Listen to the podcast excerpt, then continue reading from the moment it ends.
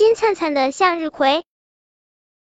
小猴子住在山的北面，跟山的南面不一样。山的北面能照到阳光的时间可少了，所以小猴子总在想，这里冷冷清清的，要是能拥有一片金灿灿的阳光就好了。可是想归想，能怎么办呢？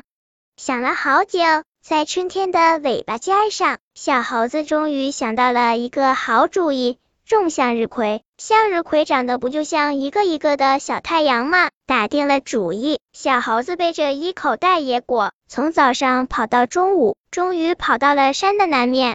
小猴子在最好的种子店里，用野果换回了一口袋饱满的向日葵种子，然后他又从中午跑到傍晚，回到了山的北面。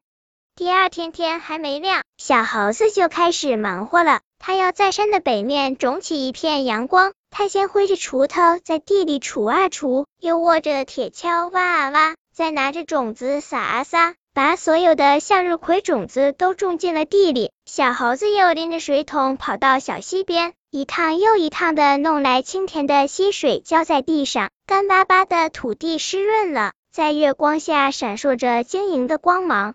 呼，总算都种好了。小猴子长长的吁了口气，趴在田埂上看着地面，咕嘟咕嘟，田埂下面传来轻微的声响，那是向日葵的种子在贪婪的喝水的声音。要快点长大啊，我的小太阳们！小猴子小声的念叨着，慢慢进入了梦乡。风吹啊吹，鸟唱啊唱，催着小猴子快到地里看一看呀。撒种的地方全都钻出了绿油油的小嫩芽，被暖融融的阳光亲吻着。小猴子高兴极了，浇水、施肥，每天都精心的照料着向日葵。没过多久，山的北面就长满一片片的金黄色的向日葵，每日每夜都像被太阳照着一般的温暖。本篇故事就到这里，喜欢我的朋友可以点击屏幕上方的订阅。关注我，每日更新，不见不散。